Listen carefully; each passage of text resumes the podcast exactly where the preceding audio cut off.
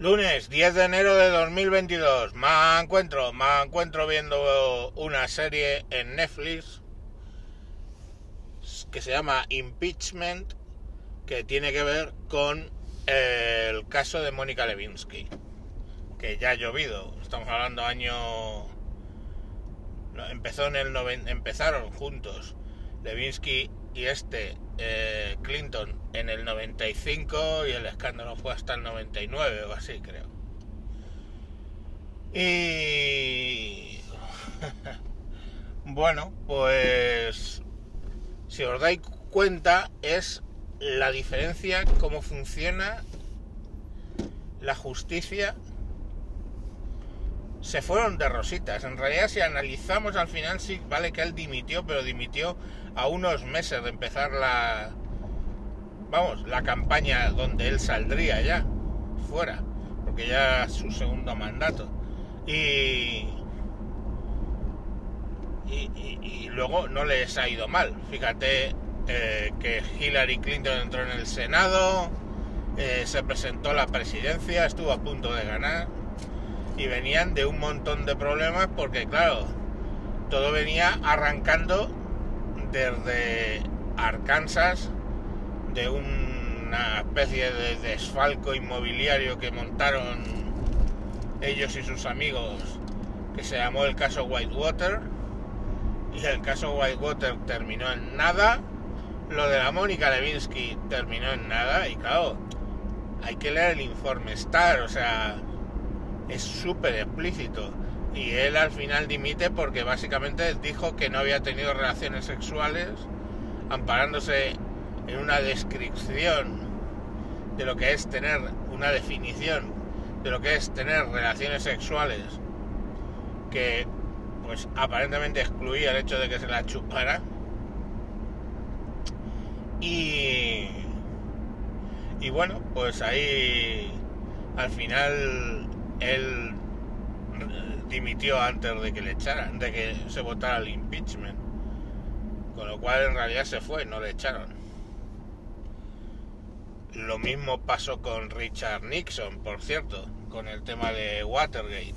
El tema de Watergate, eh, Nixon, antes de que votaran el impeachment, simplemente eh, renunció a la presidencia. Lo mismo hizo este con lo cual creo que solo hubo un presidente al que realmente echaron, no sé si era Andrew Johnson o algo así, no me acuerdo. Eh, no me acuerdo. Y bueno, pues la verdad es que al final, fijaros, ellos se fueron de rositas, no les ha ido mal, luego ha seguido su carrera política la mujer sin problemas, y todo el resto quedaron como muñecas rotas. La Laura Tripp, esta o Linda, Linda Tripp, eh, la que básicamente levantó el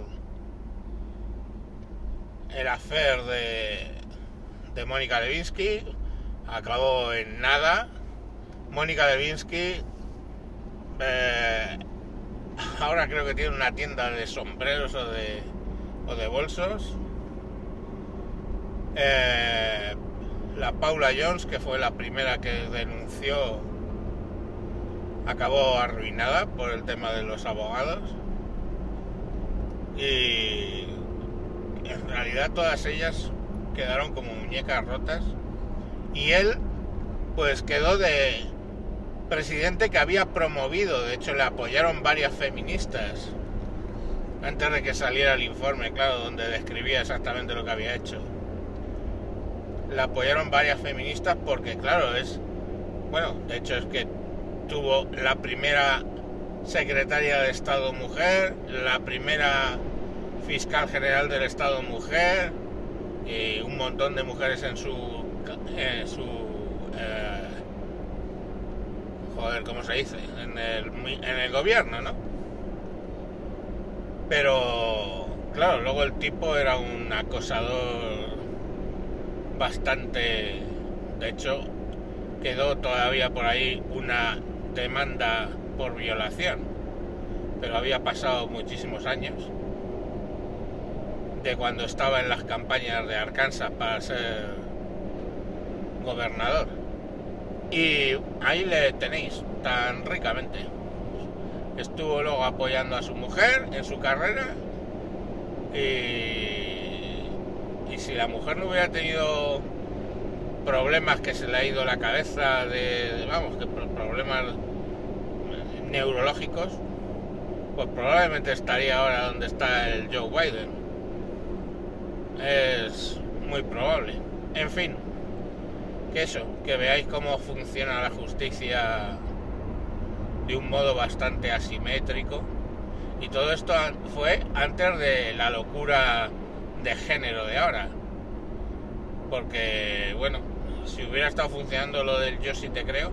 Y luego cuando lo estaba viendo yo me acordaba de otro líder, en este caso español, que también ha ido colocando mujeres, ha quedado de feminista, pero seguramente lo que sea es un acosador de tres pares de cojones, que es Pablito Iglesias.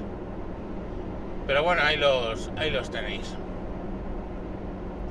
Supongo que esos son los que dan mala fama a los tíos.